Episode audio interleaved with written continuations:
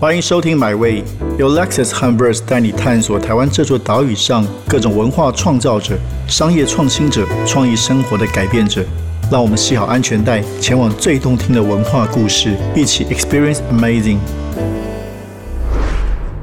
欢迎再次来到我们这个月的主题是跟阅读有关系。那今天在现场了有我们这个月的客座主持人，我们金曲奖最佳台语女歌手曹雅文。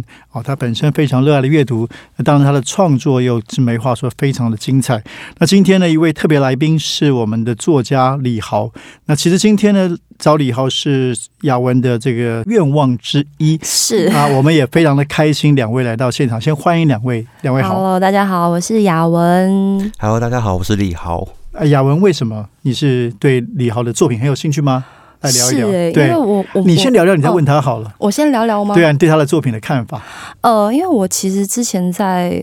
呃，例如说晚安诗啊，这些一些社社群网站，还有其实 IG 有很多，因为我很喜欢看那个人家写手写字，然后有一些手写字的一些作者，然后就会写了很多呃很多作品，然后就其中就是有看到李豪老师的一些文字作品，然后就被人家翻写了，应该叫翻写，因为是用手写，然后我就觉得印象超级深刻，因为他老师有一个作品叫《受过嶙峋的爱》，嗯，然后。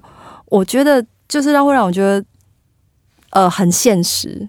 就是其实我们通常可能会看一些作品、一些诗集或是小说啊，然后在感情部分上面，都还是会希望看到一些比较美好的东西。但是我这个人呢，其实还蛮偏向现实派。嗯，你内心有一个黑暗。对我其实蛮蛮哈口的。对，所以我觉得听看到一些李豪老师的作品，觉得他写的很。很现实，然后觉得对，就是这样。对，然后因为我其实有些身边很多姐妹啊，都会聊，一定会聊感情的事情嘛。然后我就会去推荐他们，你去看李豪老师的作品，真的，你醒醒吧。那你今天见到本人，你要挖掘他心中的黑暗。对，我今天今天看到本人，我其实我也超紧张，因为我我通常没有看过本人嘛，然后就一直。在他的作品里面，会就是想象说这个人长什么样子，对。然后今天看到本人，觉得嗯是很有，就是时尚的，对，很时尚。然后对，很会打扮的一个老师。谢谢谢谢谢谢你，谢谢你来这样。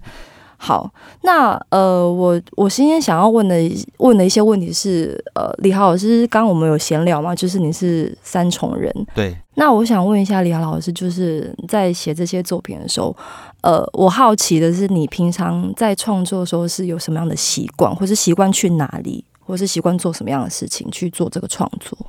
我还蛮喜欢在咖啡厅写作，嗯，就是可能一坐就是坐了。几个小时这样子，这样子从早上到晚上这样子。从早上到晚上，对你有点点几杯？一杯哦。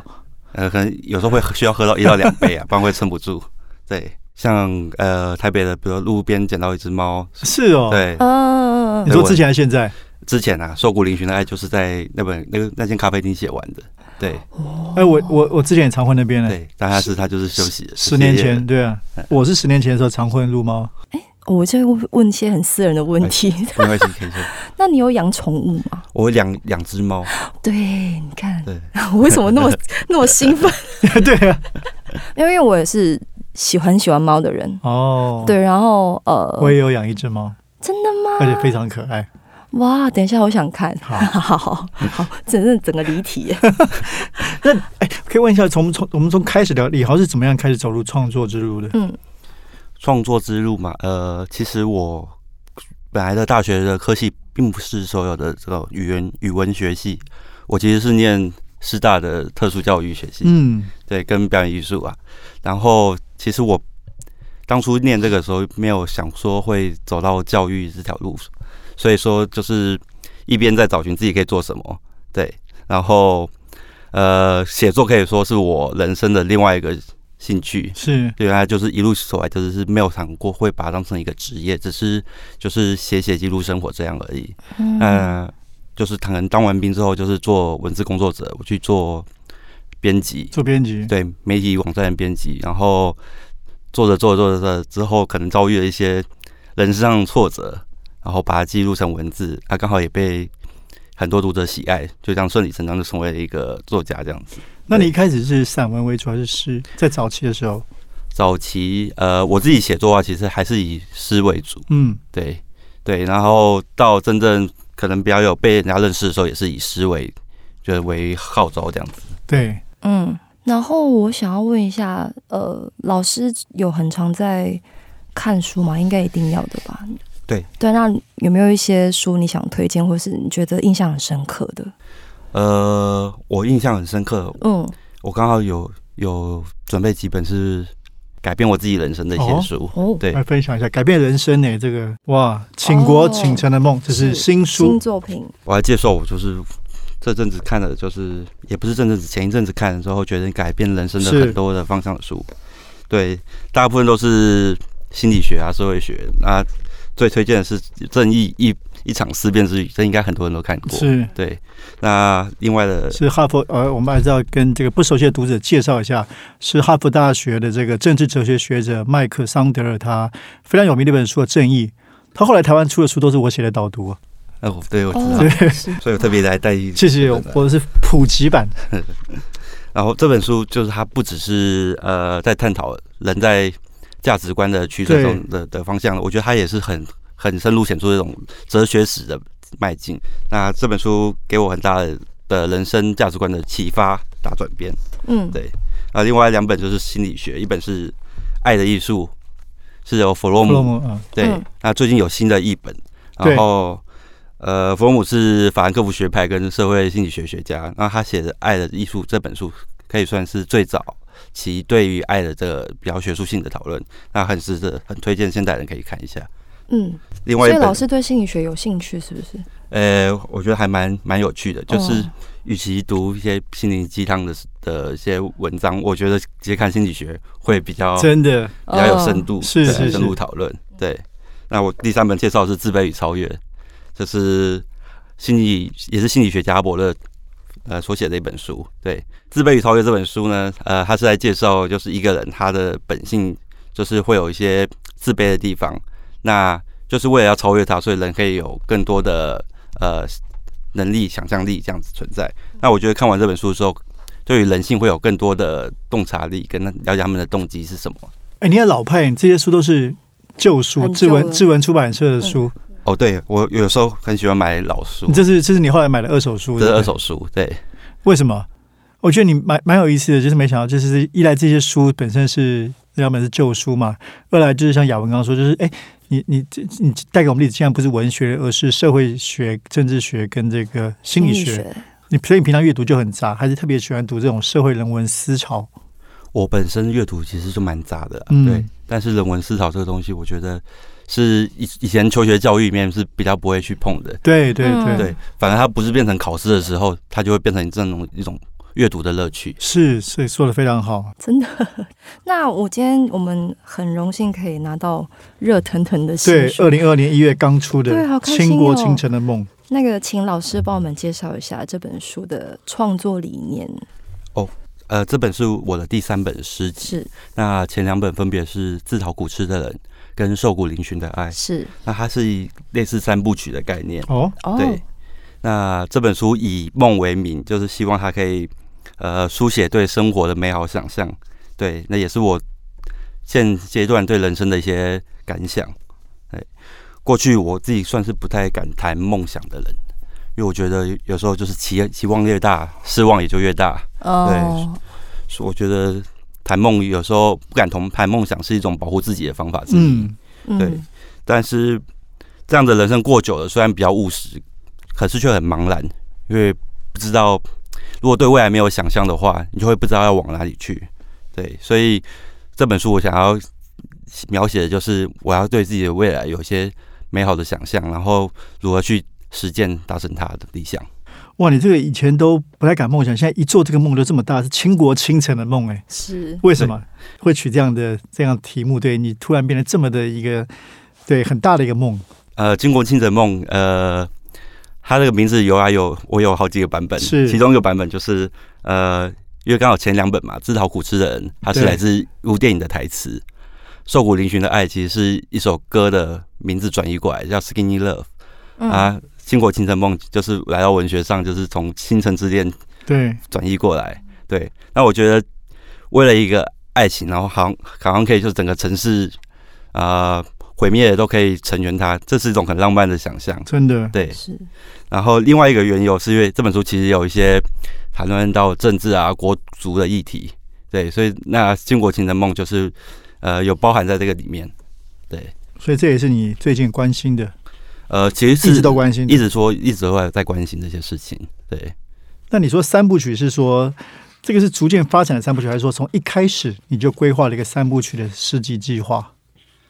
一开始是有大概这样子初步的感想，嗯。对，然后就是循序渐进的去慢慢的呃进入我创作的核心，对，因为第一本书大概它比较描写个人的情感，就是一个自讨苦吃的人如何面临到他令他失望的一段关系，然后慢慢得到解脱，放下自己的心境，对。那瘦骨嶙峋的爱，可能就是从一个人进入到两个人，就是进入到关系里面，嗯他的关系可能不只是男女朋友，或者是呃，可能对父母之间的这些期望。对，那他更描写到就是有些很多性跟性别上面的思考。对，啊这本书的话，就是在更下一步，从一个人、两个人到一群人，谈论的就是可能国家啊，或者是民族啊，或者是社会发生的事情。对，然后也有是就是我们该往两个方向去去生活这样子的概念在。对，在这本书的后记叫做“我们拿什么对抗虚无”，非常棒的一个题目。然后你自己说到自己正在重新定义自己的人生哦。那同时，你刚才包括刚才你提到介绍的书，就去年投身于专职写作之后，你你开始重新整理自己的人生。所以，呃，可不可以再进一步分享这个重新定义的人生是有什么样的变化？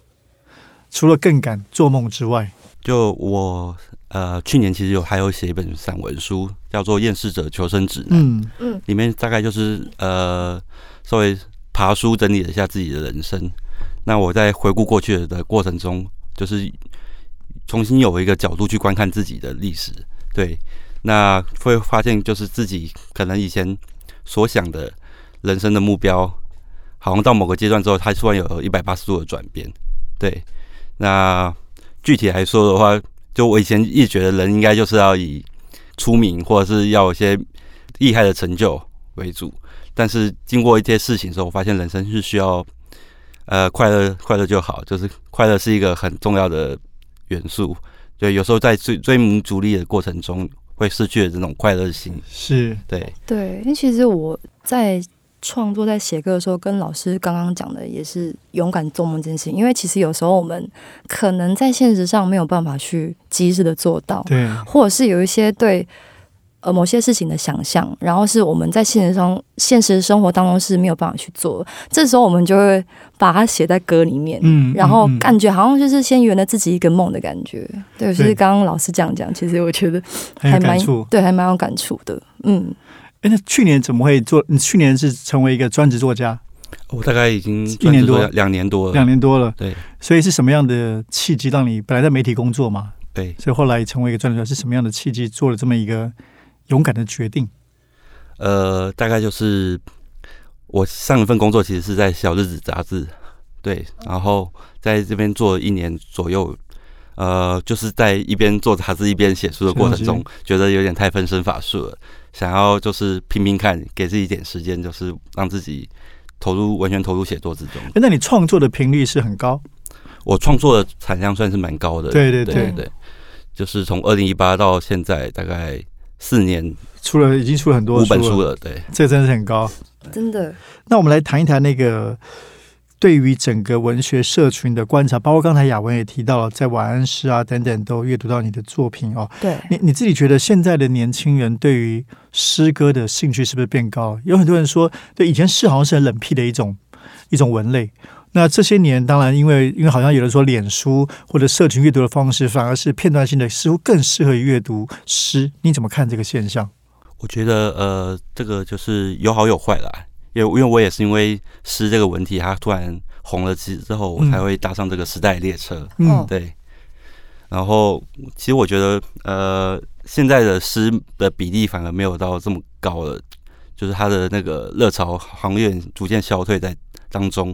对哦，真的吗？对，因为现在看那个成品的排行榜啊，几乎诗已经排不太太上去。可能它可能不一定是出书的形式啊，可能在网络上说不一定是出书。呃，网络上的话还是诗还是蛮热门的啦。嗯对对对，因为年轻人的现在就是时代就是抢专专注力的时代。哦，对，那诗它就是它的文字量比较少，嗯，然后比较好阅读，然后当然有一些比较不好阅读的，可能也就是被演算法筛掉了。嗯对，所以呃，我觉得它是流行的原因是这样子。那你会时常在网络上去看这些作品吗？比如说，包括你自己的，包括别人的，而且其实，那你会去看留言吗？如果说有些一些一些评论的话，你会你会去看吗？你会在意吗？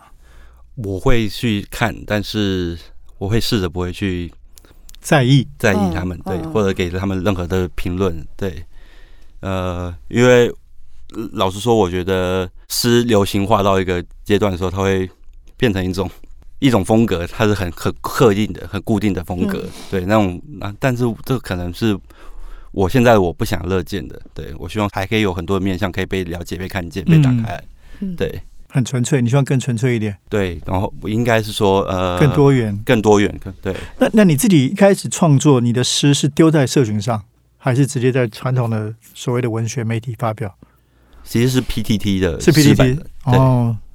我从石板上面开始写作这样子。其实很多现在所以可以第一，我觉得你们这个时代跟以前不一样，是说你在社群上可以，包括像亚文刚问的，你很快就看到读者的反应嘛，对对不对？以前可能是要投到副刊，也不知道读者在哪里。那现在是说，像你们在社群上，等于是跟跟读者一起成长的，所以刚开始的感觉怎么样？最早，最早呃最早我当然当然因为以一个不是文学出身的人来说，可能我丢在论坛上面，然后这些人会喜欢，纯粹是喜欢我的作品，然后对对给我一些鼓励，这是对我的一种肯定。对，嗯，到后期开始有些名字之后，我我反而不会太会去在意这些战术、这些留言。是对对对，因为我觉得这东西他有不一定会是喜欢这个文字里面内容了，而是只是他是喜欢，就是有点偏偏向偶像化这种感觉，他很喜欢什么我这个诗人的东西。对，哎那我想要问一下老师，就是呃，你有一个身份叫做路上文案观察学院的管理者，这是个脸书社团，超酷的。对我觉得很酷诶，因为有时候就是现在有一些，好像因为现在的人的的思想，然后我觉得比较自由，嗯所以包括在一些店家的那些招牌对，文案上面，其实会很有趣，因为为了要吸引大家的注意。那你觉得身为这样的一个管理者，你你你在路上就是会很常观察这些东西吗？我是蛮喜欢街拍的，对，因为早期我也是做街拍杂志出来的。哦对对对对对，然后其实路上文案观察学院它的前身是路上观察学院，只是因为被脸书关掉了。对，然后后来我就想说要另外开一个，就是跟他有点区隔。如果那个原本那个社团回来的话，对，但一直连书一直没有还我。对，所以这个社团是你创的，对，那个社团是我创的。对，那路上观察学院就就是当大家可以在路上拍一些有趣的画面，或者是让大家呃有些开心的构图，然后让大家去、嗯去思考就是公共空间的的一些象征。对，那路上文案观察学院就是把它缩小一点点，我们只拍路上的文字，可能就是前阵子大家会发现。就是我台湾的人取招牌的时候，会很用很多谐音，很啊多。很喜欢用谐音。对对，我觉得很有茶。店那种，对对你你会跟我们分享一两个你观察到的一些现象？呃，我以文案来说嘛，对对对第一个就是我我觉得啊谐音用谐音做招牌嘛。第二个就是大家很喜欢，就是台湾其实并不忌讳把比较粗俗的脏话来做招牌啊，或者是文案的显示。哦对对，就是嗯大家会看觉得，哎、这是一种幽默表现。对嗯，真的。呃，其实我也看到很多，可是现在一时要想想不起来。我有时候还会就是可能开车或坐车会把它拍下来，你可以参加那个社团，真的。那我觉得，呃，像老师出产量这么高，那其实应该阅读的方式或者是经历应该会很多或是很久。那这一这一路走来，你的阅读经历大概是多久？，对，嗯，阅读，呃，其实我阅读大概是人生其实就占一小部分而已。对啊，哦然后我其实还蛮喜欢看电影，电影跟听音乐这样子。嗯对，我觉得这三块是我灵感来源之一。对，就是阅读、看电影跟听音乐。音乐，对。就从大学时候开始吗。对，从大学的时候开始，对，因为我我以前是念师大的啊，对。大概十十五年前，师大路是很很算算是文青的那个聚集之地，哦对吧、对。那时候还有地下社会的时候，对对对。对对，哦，那老师会不会喜欢听什么样的一些曲风呢？我我我喜欢是摇滚乐，对，摇滚乐，在在铁丝老师面前不太敢说，我我我如果我，现在我是老人，我现在常跟我们的年轻同事在学铁哥，，铁哥，现在常跟年轻同事学，现在谁比较酷啊？是哪些是新的啊？对，所以你最近关注到什么你喜欢的？喜欢的团嘛，对啊，嗯，呃，我我也不知道，过三十之后人其实还是会喜欢去听一些就是以前年轻时候听的团，是是是是像我今年跨年的时候就还就去听了一九七六的哇专场，对，OK OK，哦，果然是老派的青年。对，那回到创作，我其实蛮好奇，像像李豪，就是说，对，刚刚提到你的整个写作经历，可能是跟这个社群时代是非常紧密的。那你会觉得你跟台湾的，比如说以传统正统的写诗的或者文学，会有不一样的一些，是是这个断裂吗？或者说是另外一种传统吗？会觉得你会跟所谓比较老派那些诗人比较格格不入吗？格格不入，倒不会，倒不会，因为我从来没有进去过。没有进去过，对对对，我不觉得自己算是文，真的算文学圈的人，是因为我并并不是有得过什么文学奖的经历啊。对，那我单纯呃，就是只是喜欢写作这样子而已。对、嗯，对，那传统的作家们，我是不知道他们的人生经历私底下是大概是怎么样了。对，但是有还是会有些私交。嗯嗯，对，对，因为你的书也是这个很正统的这个王崇威、林信杰正统的作家做做推荐嘛，我相信大家也是很多的交流。不过你刚刚说的那句蛮有趣的，说你没有真的进去，像你以前会参加文艺营吗？我不太会。也不太会，对，对，所以你是做潮流跟生活风格杂志，然后自己是。当然，听你讲喜欢电影音乐是也是一个内心是非常文青，所以做出这样的作品，包括你阅读的东西，其实非常的知识性浓度很很高。对，甚至我看到这个后记也是引用了很多包括语言学家跟哲学家的东西，这是一个非常有意思的。我觉得作为一个这个世代的创作者，那那你自己读的多吗？就是说台湾所谓比较正统的文学这些，哦，这这还是会去，当然会去阅读，有些比如说一些经典啊，嗯，像我国小的时候，不是国小，国中的时哦国中的时候，国中的时候的诗的启蒙就是席慕容，哦。哦，对对对，哦大概是从那个非常正常的，对对，奠定了我对诗的想象。那对，可能往后我对写作的诗的风格也会可能会也是会从席慕容的方向去思考，因为他算是我的启蒙根基。对对，那再再晚期一点，我们也会看过一些小说家啊，或者是散文的，呃，去了解他这个台湾的文文学的发展的脉络。是，那刚刚老师提到说，你的创作可能除了阅读之外，还有电影跟音乐。那。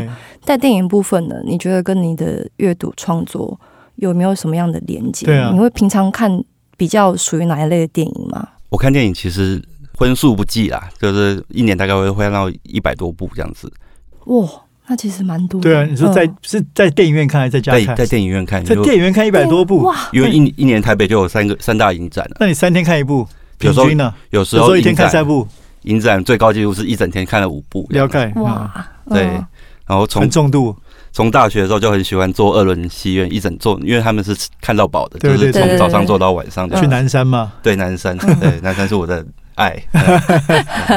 呃，以前我住三重，我还有一间幸福戏院，它也是看到饱的。对啊，哦，所以大概什么什么电影都看。什么电影都看，对，就是日本片啊、欧洲片，然后英雄片、超级英雄我也看。对。可是我觉得雅文这个问题很有意思，就是说，那这些在你创作中会有彼此的连结吗？譬如说，嗯电影的画面感会在你的诗作吗？或者摇滚乐的那样的一个冲击度，对你自己的创作上会有什么样的影响？呃还，是完全没有关系？哦，会会当然会有影响，因为我其实我自己在诗的内容里面，有时候会有呃引用一部分作为谢子，对，像电影来说，呃，知道古诗人他就是引用呃一部国片叫《女朋友男朋友》的嗯。一句台词，嗯，对，我们都在自讨古诗，然后去把它转换回来，对，嗯嗯哎，那其实我的新书也从嗯，很多梗，对不对？对电影、哦，音乐之外，就是这次还引用很多动漫的作品里面里面的文本当做我的灵感的来源，对，像《进击的巨人》跟《咒术回战》，